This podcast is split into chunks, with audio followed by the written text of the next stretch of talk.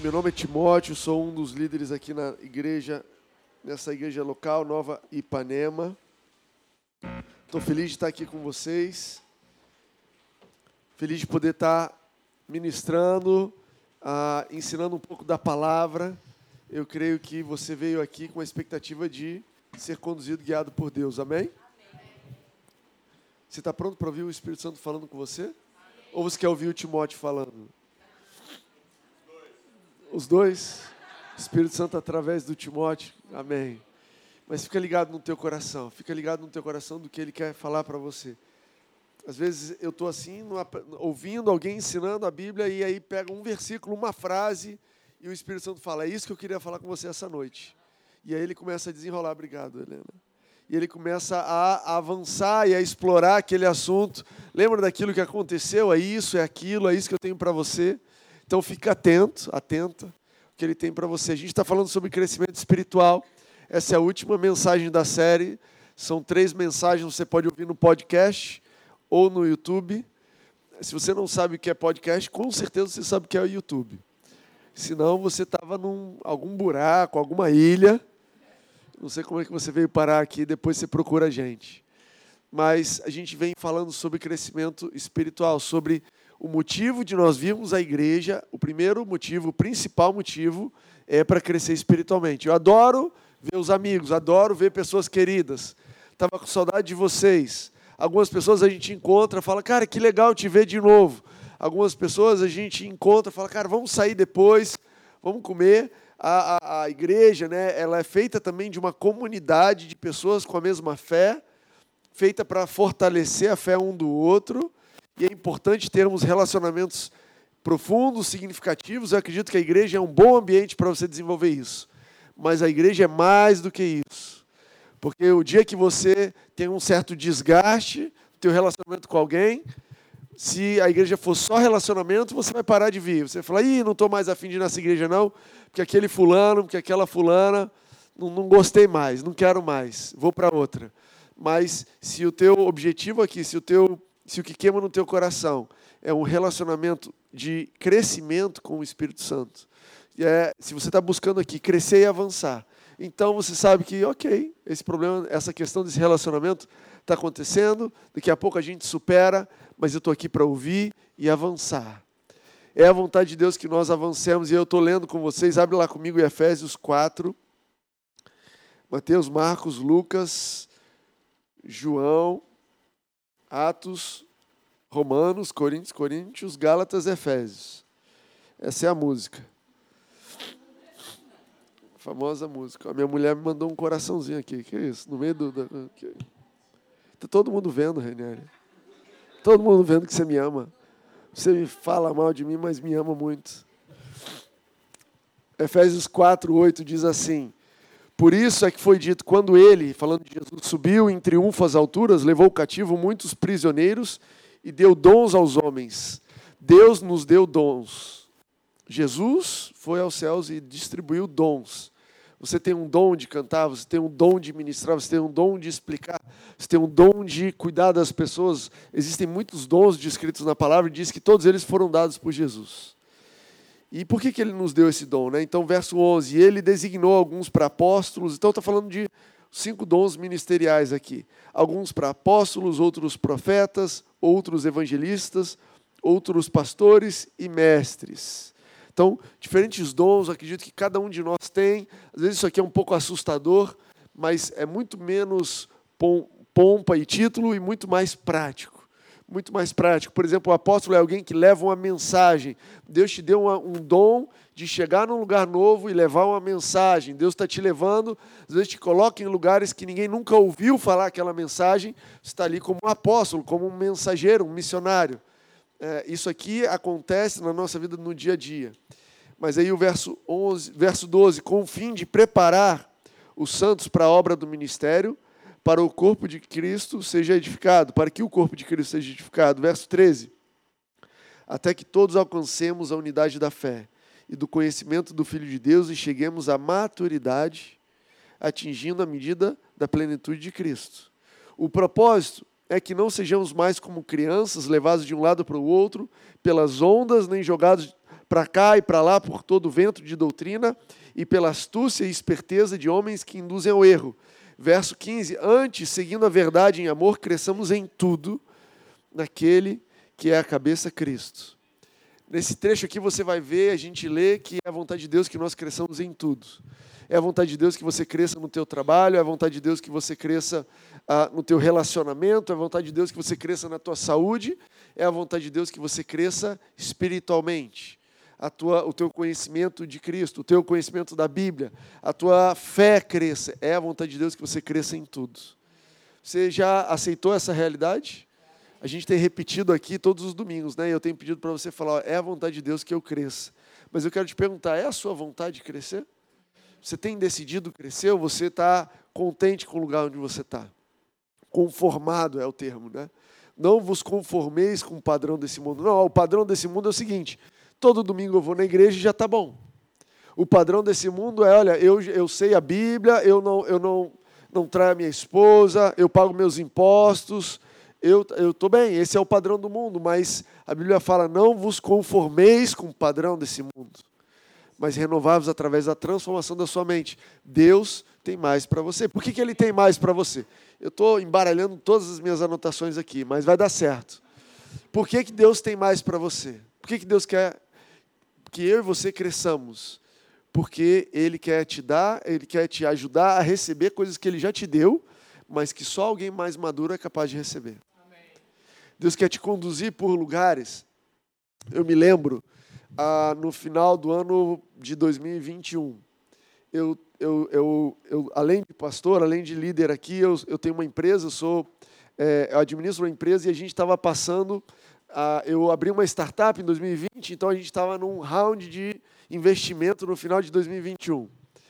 E eu lembro de estar tá lidando com a realidade de conversar com investidores e a coisa toda. E eu lembro de alguns dias é, a gente, obviamente, nessa, nesse processo de falar com investidores, muitas vezes você recebe um não. Então a gente tinha reuniões e a pessoa falava: olha, não, a gente decidiu não investir. E eu lembro de né, desligar meu computador, tudo remoto, estava em casa ainda, época da pandemia, e eu lembro de ficar assim, arrasado, falar: Deus, caramba, como é que é isso? E eu lembro de o Espírito Santo falar comigo: olha, você está pronto para receber isso aqui agora. Eu nunca te deixaria passar por isso se a tua fé não estivesse pronta eu tinha coisas maravilhosas para você, mas, cara, você precisava estar tá pronto, maduro, para passar por esse processo. No final deu tudo certo, não sei se vocês sabem o que aconteceu, mas depois eu posso contar para vocês. Mas no processo de ser abençoado, de ter a minha própria empresa, de receber investimento e tudo mais, passei por algumas situações que eu precisava estar maduro na fé. Do contrário, eu ia abrir mão do que Deus tinha para mim. Do contrário, eu ia desistir, sair correndo, desesperado, gritando. Você entende que algumas coisas que Deus tem para você, Deus tem para você, às vezes, uma família especial. Mas, cara, deixa você amadurecer na fé para você lidar com a pressão de ter uma família. Ele não vai colocar nas tuas mãos nada que você não seja capaz de receber.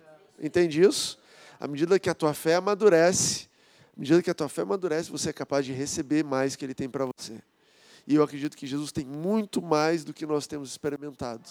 Eu tenho essa expectativa na minha vida. Eu olho para a minha vida e eu falo: olha, eu quero tirar foto e filmar, porque eu não vou lembrar de quando a minha vida era tão simples assim. Deus vai me levar para lugares tão altos que eu vou precisar de vídeo e foto para lembrar. Eu acredito. A gente tira foto. Tem umas fotos aqui na parede de como é que era essa casa aqui. Depois você pode ver da obra da casa essa casa aqui já foi toda detonada. A gente tirou foto porque a gente não ia lembrar que um dia essa casa foi tão destruída. A gente não ia lembrar.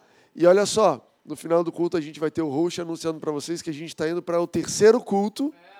Então a gente vai abrir mais um culto de manhã porque, cara, a casa não está dando conta. A casa não está dando conta de tantas pessoas. E a gente quer tirar foto e filmar porque a gente quer se lembrar de quando a gente. Gente, lembra quando o Timóteo era meio duro pregando, era aquela coisa sofrida? Filma. Estão filmando no YouTube, porque um dia vocês vão me ver voando. Falar, ah, esse cara aí eu conheço. Eu apostava nele, acreditava nele. Eu tive que ouvir ele treinando muito sermão. Ele treinou comigo. Agora ele está bom. Eu creio em avançar em todas as áreas da minha vida. Na nossa música, creio em avançar, cara, no, no relacionamento, Eu creio em avançar no relacionamento. Eu tenho um casamento que eu acho maravilhoso e eu fico lembrando do meu casamento há 10 anos atrás. Eu falo, como é que você me aguentava 10 anos atrás? Sabe aquela pergunta, será que se eu encontrasse você de novo com 20 anos de idade, será que eu casava? Eu acho que a Reni nunca devia casar comigo há 20 anos atrás, não, porque, cara, ela pagou um preço muito alto até avançar. Hoje é essa beleza. Nada de amorzinho no meu relógio.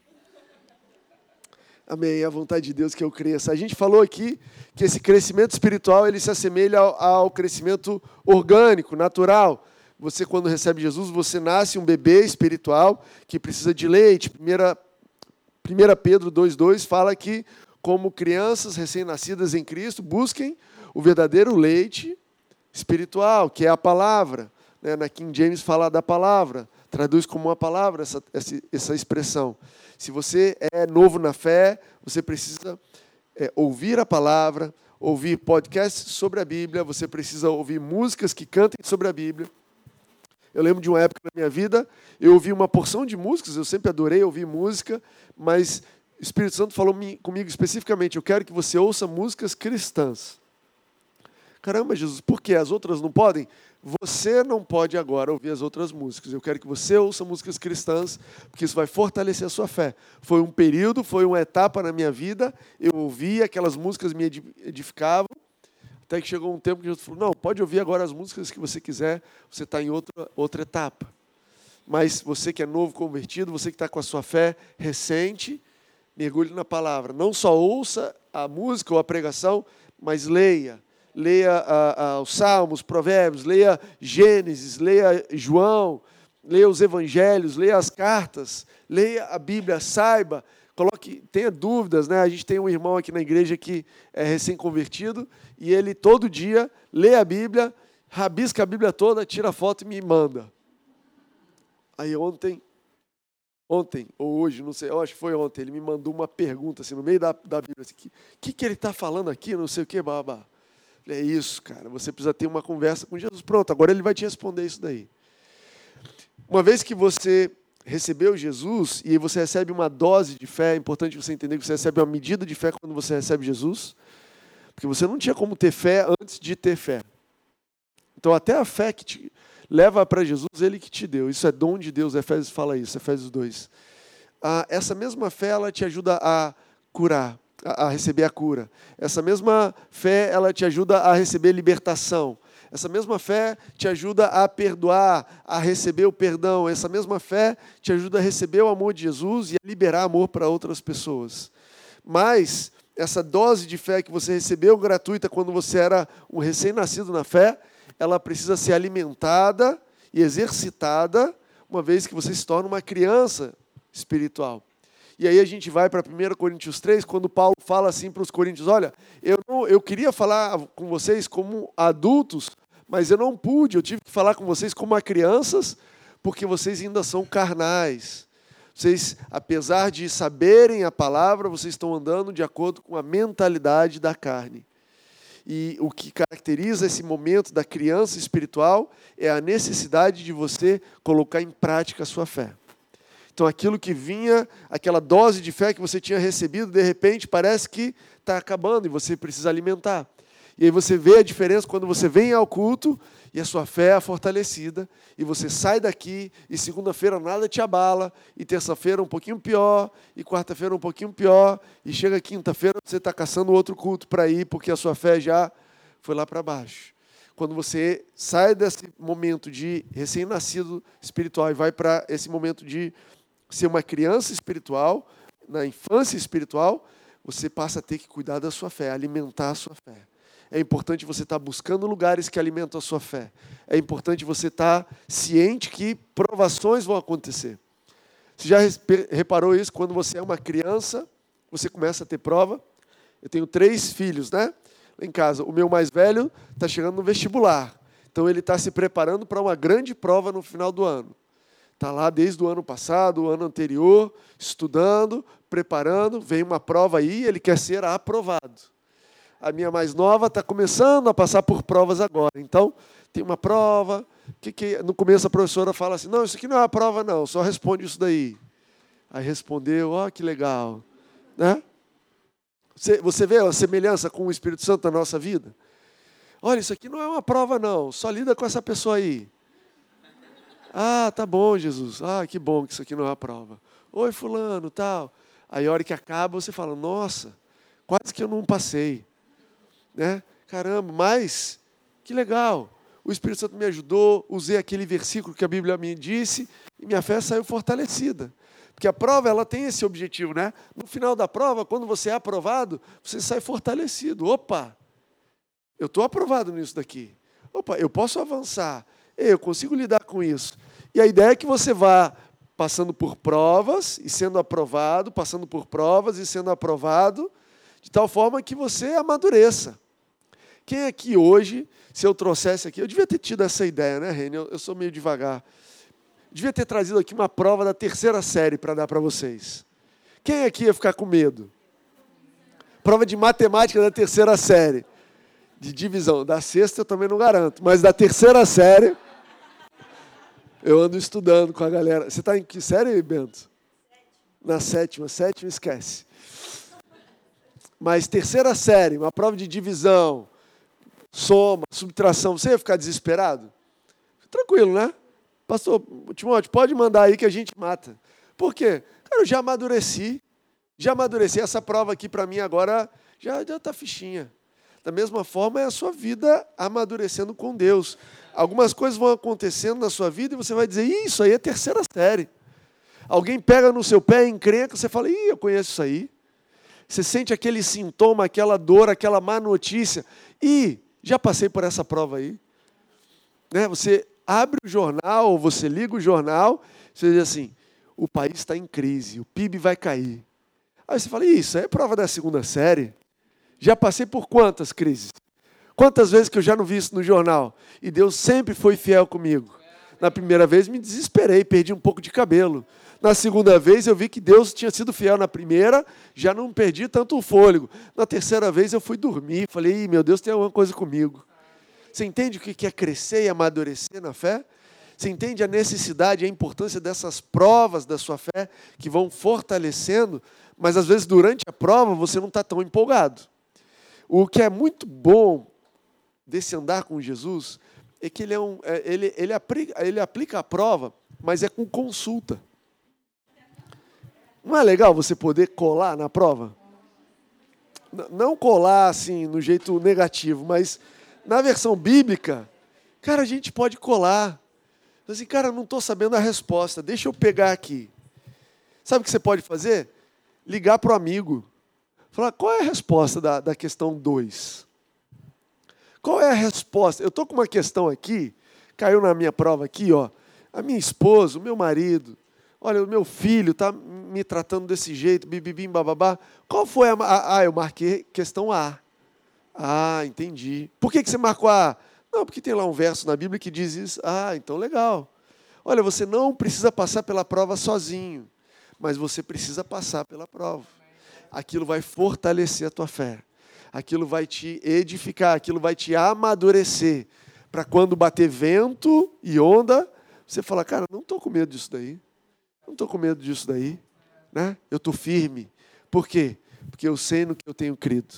Porque eu não só conheço a palavra, mas eu tenho praticado a palavra. Não só eu ouvi falar, não só eu tenho um consentimento mental, não só eu concordo com o que é dito lá, mas eu creio no meu coração e eu tenho a firmeza de andar nisso daí. Ainda que todo mundo suma do meu lado, eu sei o que eu estou fazendo, por quê? Porque Deus não vai sumir. Esse é o caminho de amadurecer e de avançar. E hoje eu queria falar sobre sermos maduros espirituais. Mas eu não queria falar, é, eu queria muito é, apontar para vocês o, o, o contexto e o tom que eu quero falar sobre amadurecimento, porque amadurecer, e o que eu vou falar aqui de algumas características de uma pessoa madura espiritual, eu não estou falando que você precisa chegar lá. Isso aqui não é a matéria que você precisa estudar para chegar lá. O que eu vou falar aqui para vocês é de algo que o Espírito Santo já está desenvolvendo no seu coração. Basta você é, escolher crescer e Jesus começa a operar dentro de você essa maturidade, Basta você caminhar na fé, você descansar nele, você confiar nele e ele vai desenvolvendo essas características que eu vou falar. Então não é algo que você precisa buscar como se você não tivesse. É muito mais algo que você precisa deixar acontecer e perceber fluindo de dentro de você. Mas em primeiro lugar, você precisa escolher crescer. Você conhece alguém que não quer crescer? Não levanta a mão. Pessoas que decidem que não querem crescer. Sabe, cada etapa da vida tem os seus privilégios suas responsabilidades. E você querer parar numa etapa significa que você não está percebendo os privilégios da próxima etapa ou você está com medo das responsabilidades da próxima etapa, né? Um, um, uma das coisas que a gente vive na nossa sociedade, uma das etapas que a gente vive é a etapa do namoro, por exemplo. Quando você namora, é muito legal. Qual é o privilégio de namorar alguém? O privilégio de namorar é você não ficar sozinho. Dia dos namorados, você está com alguém. Você tem alguém para compartilhar, alguém para assistir um filme, alguém para sair por um jantar. Namorar é ótimo. Mas é, quais as responsabilidades de namorar? São um pouco mais baixas do que de um casamento, né? Eu me lembro quando eu namorava a Rene, a gente ia sair para jantar e eu falava assim: Rene, pede dinheiro para o seu pai, vou pedir dinheiro para o meu pai e a gente vai jantar. Entende? responsabilidade do namoro, né? Rene, eu não tenho carro. Você pode pegar o carro do seu pai? Opa, vou pegar o carro do meu pai. Aí a gente saía. Carro bacana, limpinho, gasolina. Cadê o Hélio? Tá aí? O Hélio tá lá. Andei muito no carro do Hélio. Namorar é uma maravilha. Rene estava com um problema. Olha, você precisa falar com os teus pais. Eu vou para casa. Não é isso? Legal, agora eu quero dormir. Aí tchau e vai para casa. Mas é, existem outras responsabilidades, por exemplo, outros desafios de namorar. Era um desafio conhecer um a outro pouco tempo juntos, tentando entender, será que essa pessoa que eu quero passar o resto da minha vida, entender os sinais, né? O namoro tem os seus desafios, não é só a moleza.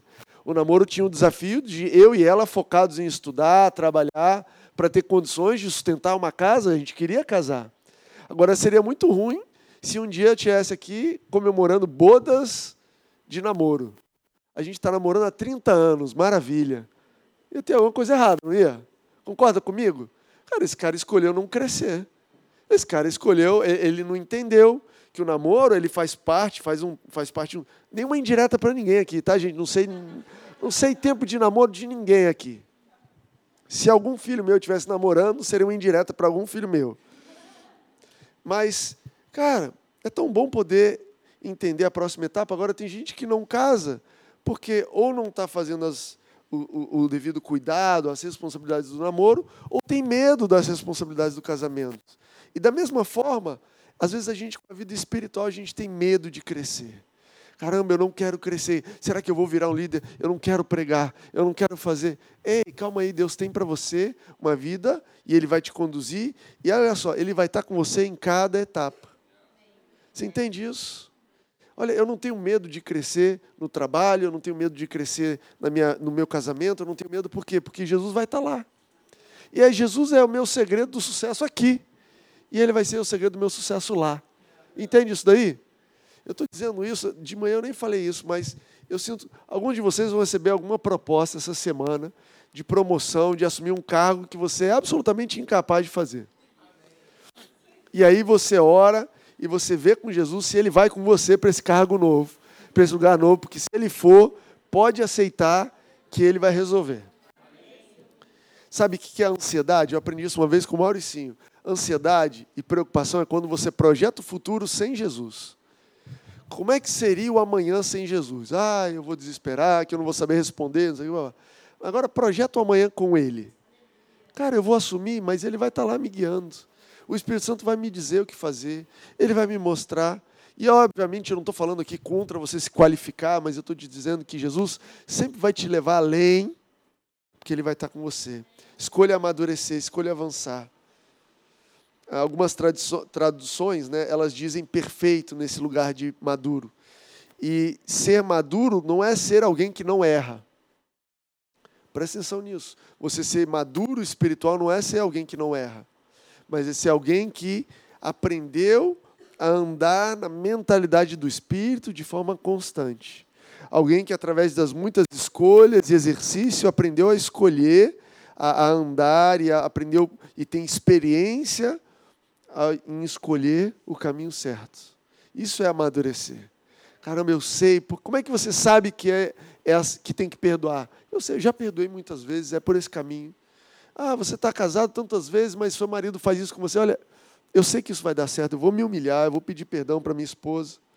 E aí eu trouxe aqui alguns aspectos, três aspectos que eu queria falar rapidinho sobre aspectos que vão surgindo dentro de você, que o Espírito Santo vai desenvolver em você, que Jesus já está trabalhando em você, que são sinais de alguém maduro espiritualmente. Número um, e eu acho que eu falei isso né, na semana passada, estimar pouco as coisas terrenas estimar pouco. Deus quer que você tenha coisas boas, mas sem priorizá-las. Olha que interessante, Deus tem o melhor para você. Isaías 1,19. Aliás, eu fiz essa pergunta de manhã. Você tem certeza que Deus quer o melhor para você? O Rafa e umas três pessoas aqui sabem, o resto está meio na dúvida. Eu vou perguntar de novo: você tem certeza que Deus quer o melhor para você? Como é que você tem certeza? Está na palavra. Isaías 1,19. A gente consegue jogar aí? Olha aí, já jogou. Que isso, rapaz. Deus tem para nós a melhor pessoa para passar a letra e botar os versículos. É o Tiago. Se vocês estiverem dispostos a obedecer, comerão os melhores frutos dessa terra. Outras versões dizem assim: Se quiseres e me ouvires, comereis o melhor dessa terra. Deus tem o melhor dessa terra para você.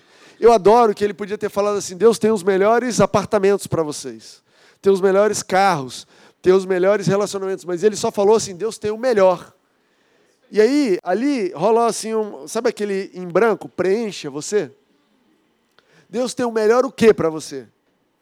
O que você está preenchendo? Como é que você preenche esse, essa lacuna? Você preenche com a sua fé. Às vezes eu pergunto para as pessoas isso. A pessoa fala assim para mim: Ah, eu estou planejando viajar. Eu falo: Você, tá, vai viajar para onde? Ah, por aí. Não, por aí onde? Não, eu estou querendo ir mais ou menos para a Europa. Não, mas a Europa é grande. Para onde na Europa? E eu digo, faço isso porque, à medida que você vai imaginando e recebendo, cara, Deus vai preenchendo, vai entendendo. Ah, então você está recebendo o melhor para você. Ah, não, mas eu estou planejando um carro. Mas qual carro? o melhor carro. Mas qual o melhor carro? Não, eu planejo o polo, melhor polo que tem. Essa é a sua fé?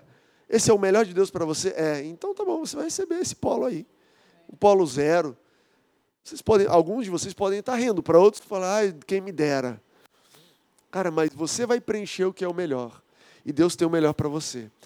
O ponto mais importante é que, à medida que você amadurece espiritualmente, aquele polo, ou aquele melhor, ou aquela viagem, ou aquela qualquer outra coisa, não toma um lugar de prioridade na sua vida. Você entende isso? Você entende que você foi chamado para ter o melhor, mas aquele melhor não fazia diferença na sua vida? Como é que você sabe que aquele melhor não está tomando lugar de prioridade na sua vida? Quando você tem que dar para alguém. Você foi lá e batalhou e ganhou aquele, aquela caneta Montblanc. Isso é coisa antiga, tá? Antigamente, pessoas mais nobres assim ganhavam a Mont Blanc. Essas pessoas nunca escreviam com a Mont Blanc, elas só tinham lá que um dia eu ganhei a Mont Blanc. Se você não sabe o que eu estou falando, fica tranquilo. Pesquisa no YouTube, deve ter algum vídeo sobre o que a Mont Blanc significa antigamente. Mont Blanc antigamente é o quê? Igual esses tênis hoje em dia que não pode tirar a etiqueta, Reni. A Reni é a minha consulta. Que agora a Reni estava me falando que tem uns tênis tão chiques que você não pode tirar a etiqueta. Você tem que andar com a etiqueta. Eu não sei o que isso quer dizer. Mas, enfim, você ganhou lá o seu tênis com a etiqueta. Deus tem o melhor para você. Olha, esse era o melhor tênis que tinha, com a melhor etiqueta que existe, e eu não vou tirar ela. E aí o que acontece? Cara, isso tem que ficar ali. Legal. O dia que alguém, olha, surgiu a oportunidade de dar isso para alguém, aquilo te incomoda? Se te incomoda, está errado. Se te incomoda, está errado. Olha, Deus me deu essa casa maravilhosa, mas é para servir. Deus me deu é, é, essa Montblanc, Deus me deu esse carro, Deus me deu essa roupa, Deus me deu esse emprego, mas olha, isso não tem um lugar de prioridade na minha vida, porque eu não valorizo as coisas terrenas acima do que elas podem ser valorizadas. Porque não importa se é o tênis, a Montblanc, o carro, o apartamento, tudo isso vai ficar aqui nessa terra. E à medida que você vai amadurecendo na fé, você vai começando a viver uma vida que transcende essa realidade aqui. Cara, tudo que a gente está passando aqui é momentâneo. Tudo que eu estou passando aqui, ou quase tudo que eu estou passando aqui, vai ficar. A minha fé não vai ficar, os meus relacionamentos não vão ficar. Mas a roupa, legal, comprei a roupa. Dá a roupa para alguém que está precisando, dá o casaco para alguém, por quê? Cara, esse casaco é o melhor casaco que tinha. Burberry.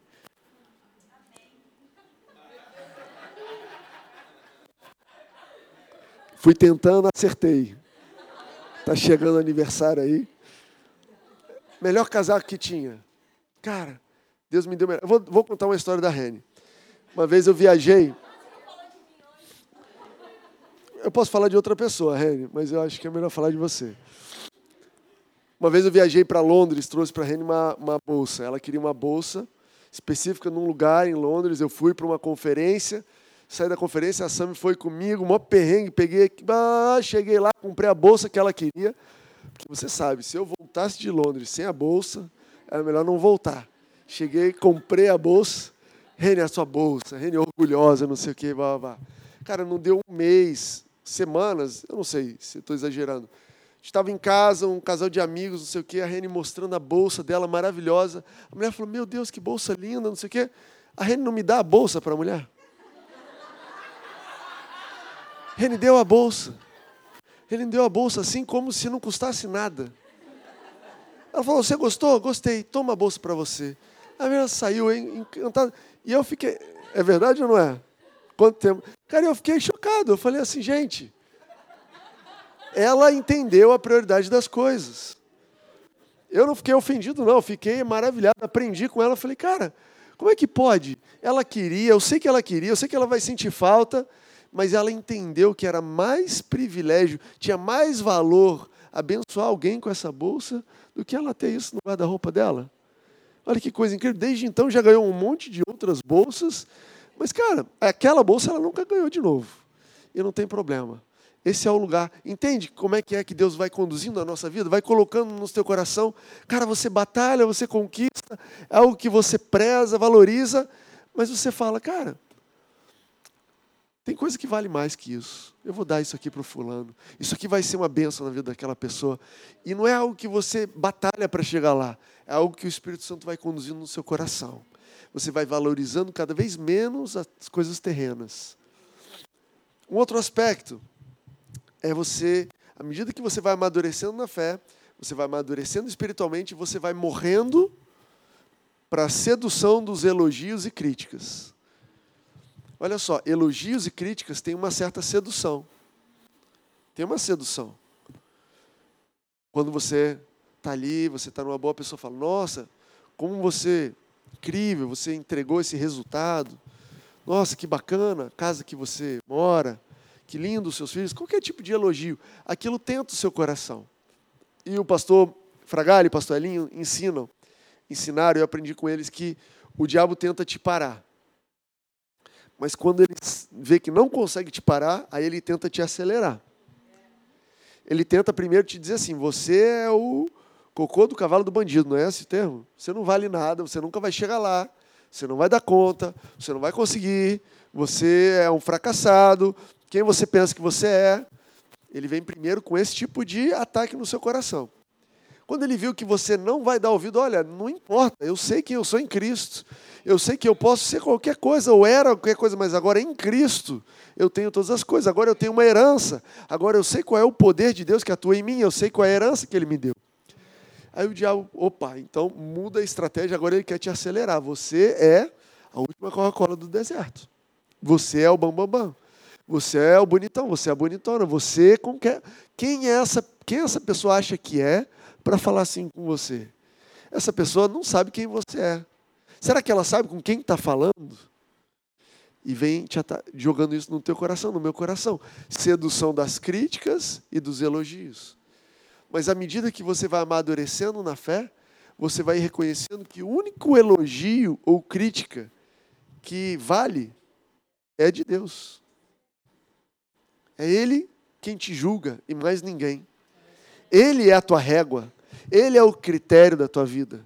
Quando a gente está crescendo, né, eu vejo na escola das crianças, um comparando com o outro. Não, eu sou maior que ele. Não, ela tira nota maior que eu. Criança está sempre se comparando. Não, eu corro mais. Não sei o quê. Mas à medida que a gente vai ficando adulto, até no natural, a gente para de se comparar, né? Não, não faz diferença se eu sou maior que ele, ele é maior que eu. Não faz diferença se ele corre mais. Eu nem sei quem corre mais que eu, ou menos. Não faz diferença. O adulto ele vai ficando mais confortável. Eu sou eu e pronto. Não tem ninguém como eu.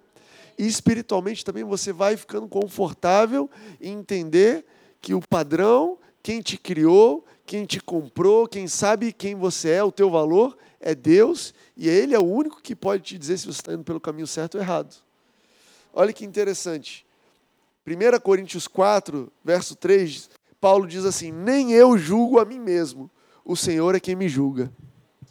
Eu não estou dizendo aqui que você vai parar de ouvir outras pessoas e conselhos, mas a sedução dos elogios e críticas, aquilo começa a morrer. Antigamente, quando alguém virava para você e falava, nossa, que cabelo mal ajeitado, você queria morrer. Mas você amadureceu, você foi morrendo para a sedução das críticas, e aquilo já não bate no teu coração mais. Que cabelo horrível. Pois é, acho que vou até fazer uma foto. Tão raro eu com esse cabelo feio que eu vou fazer uma foto. Não estou falando para você ser mal criado na resposta, mas estou dizendo que no teu coração aquilo bate e quica, sabe assim, puf, nem entrou. Ah, mas que horrível, não sei o quê, mas que eu sei. Cara, eu não sou mais seduzido por essas críticas nem pelos elogios, por quê? Porque é Deus quem está cuidando de mim, Ele quem está me conduzindo. Dos indicadores, um dos indicadores da nossa maturidade é quando sentimos que fomos tratados injustamente. Sabe quando você sente que foi injustiçado? Qual a sua reação quando os outros erram com você?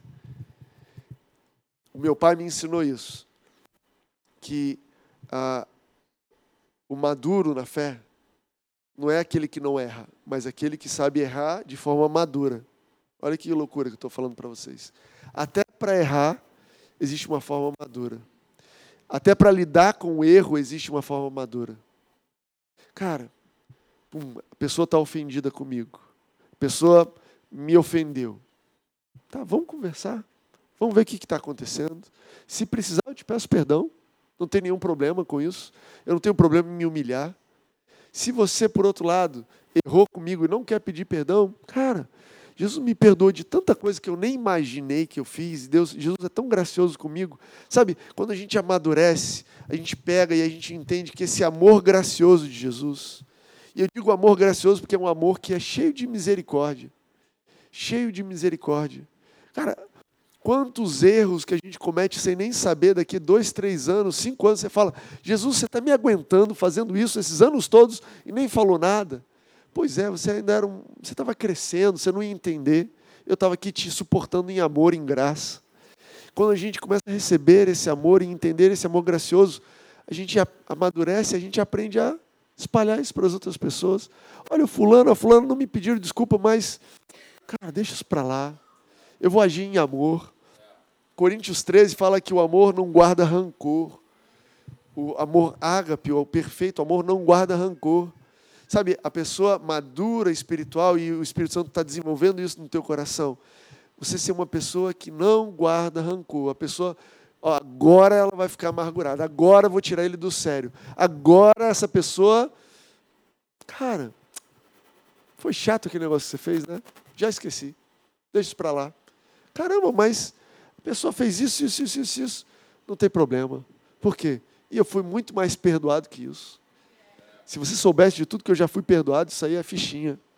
Isso aí é coisa pouca. Mortos para sedução de elogios e críticas e para rancor. Mais conscientes de Jesus do que nós mesmos. Eu estou terminando.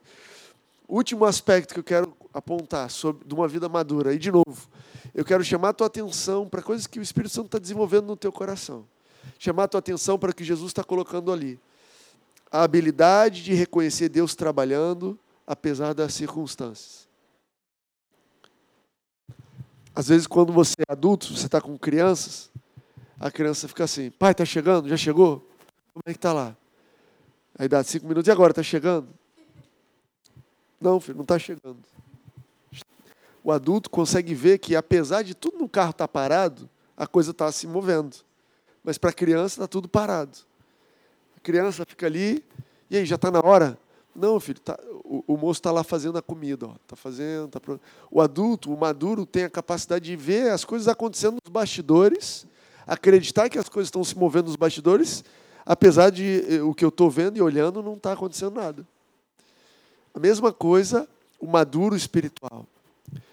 À medida que você amadurece espiritualmente, você é capaz de ver Deus trabalhando, mesmo quando você não está vendo as circunstâncias cooperando. Cara, parece que todo mundo foi promovido menos eu. Parece que o casamento de todo mundo está legal menos o meu. Parece que está todo mundo tendo filho menos eu. Parece que a vida emocional de todo mundo está resolvida menos a minha. Parece que está todo mundo avançando na carreira, todo mundo, todo mundo já tem a sua casa própria, menos eu.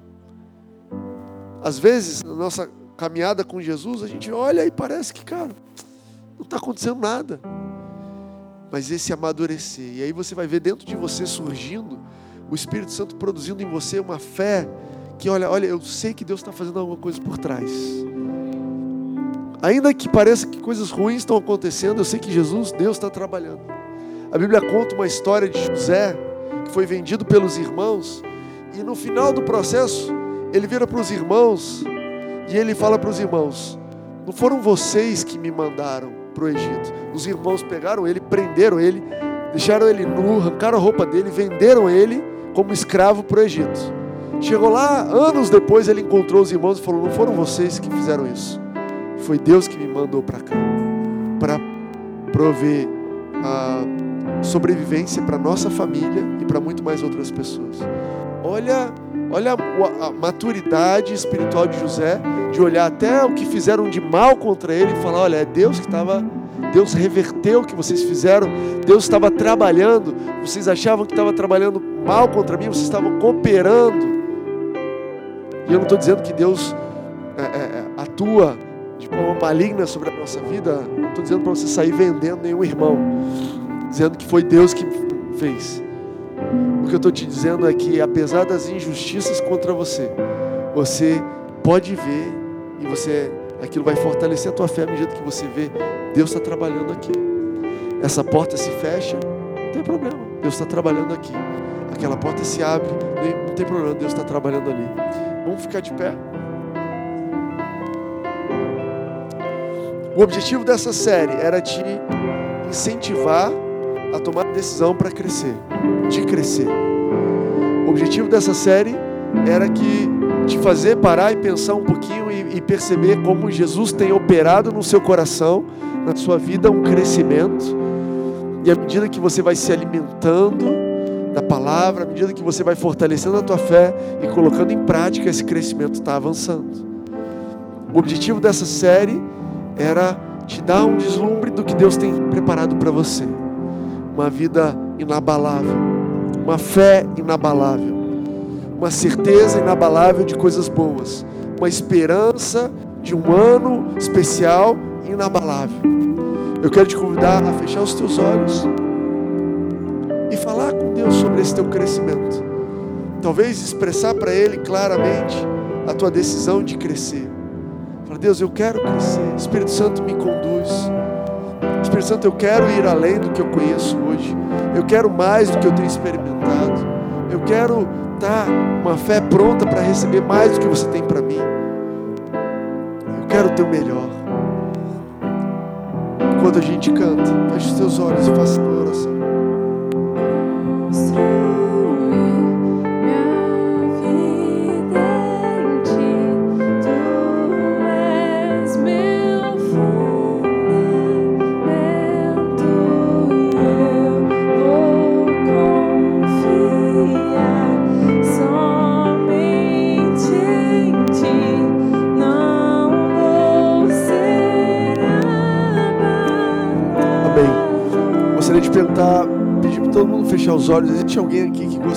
Entregar sua vida para Jesus? que nunca tomou essa decisão e hoje, nessa noite, pela primeira vez, algo especial está acontecendo no teu coração, você não consegue explicar, mas você tomou, quer tomar a decisão de entregar sua vida para Jesus e receber Ele como seu Senhor e Salvador. Levanta sua mão onde você está. Eu quero fazer uma oração junto com você.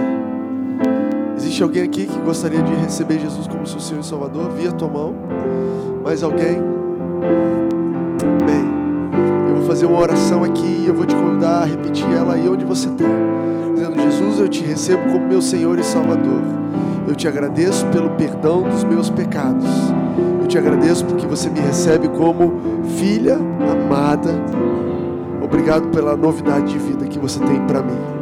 Amém. Obrigado, Jesus, pela salvação nesse lugar,